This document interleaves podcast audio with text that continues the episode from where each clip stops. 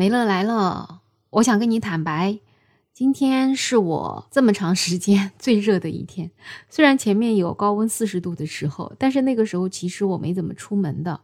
那今天外面是三十七度，我真的是第一次体会到了桑拿天的感觉。然后我想问你，你看了我昨天的那个节目吗？就是关于二舅的。不过，如果没看也没关系啊，因为我相信你们多多少少从网上都看到了二舅的这个视频。反正这就是这样一个一生充满了曲折，但是却又用自己治愈自己的这样一个人吧。很多网友就为他感动。那在我的节目当中呢，我除了为他感动，其实我是希望。我们普通的人，或者说我们的社会，能够更多的关心像二舅这样的平凡的、普通的却又命运多舛的人。那我今天就在小红书上面看到一个帖子，还是真的蛮触动我的。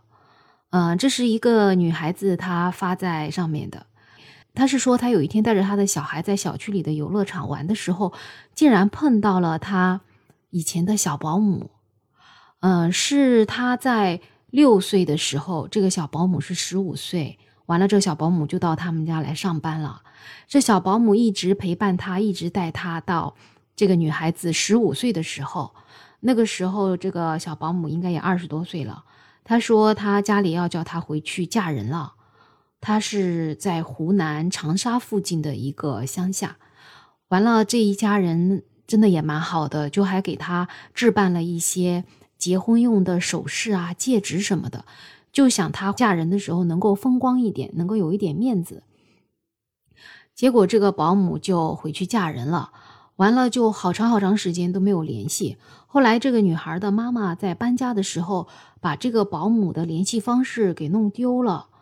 这女孩还哭了，因为她其实跟这个保姆的感情挺好的。那这一次又在这个小区里遇到了，但是这个保姆的样子已经变了。她现在皮肤很黑，完了呢，她头发有一半都白了，所以女孩就很惊讶，她就问她发生什么事儿了。保姆说，她离开他们家之后，她就真的回去结婚，就嫁给了一个男的，还生了一个女儿。结果没过几年，那个男的就生病去世了。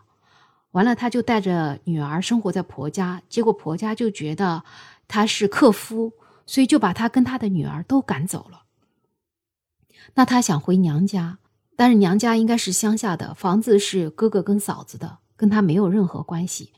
他出嫁了，他就没有房子了，所以他没有办法，就只能带着这个女儿又回到城里面去打工，日子肯定是过得很艰难。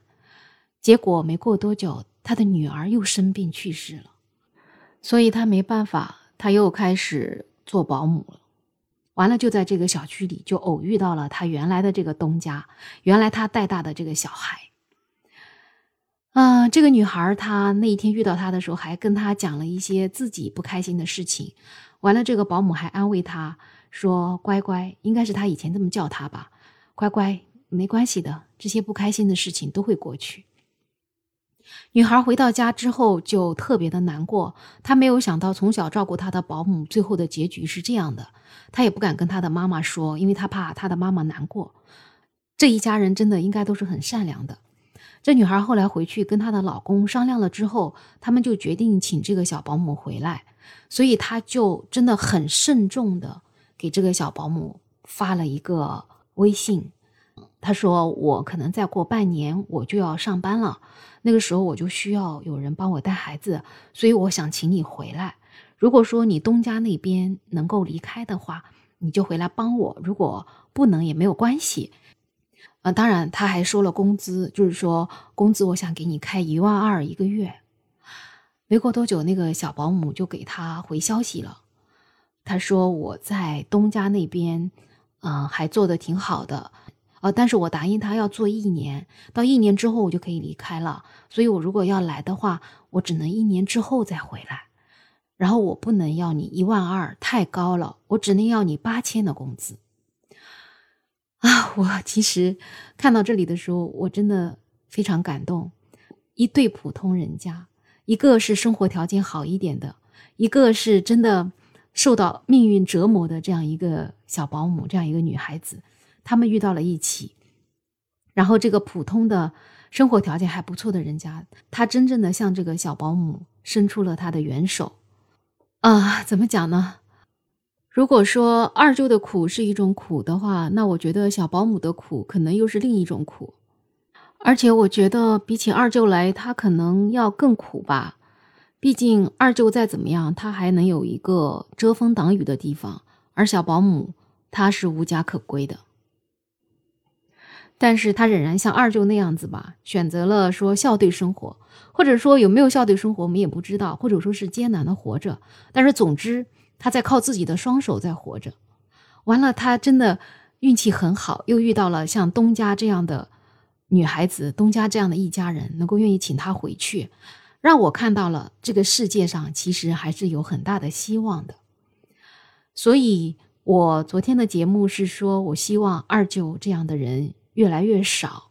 那我今天看到这个帖子之后，我觉得，在大家的爱心的帮助下，或者说，呃，未来我们的社会更进步，他们能够更关心到这些困难的群体，那我就相信，像二舅这样的肯定会越来越少。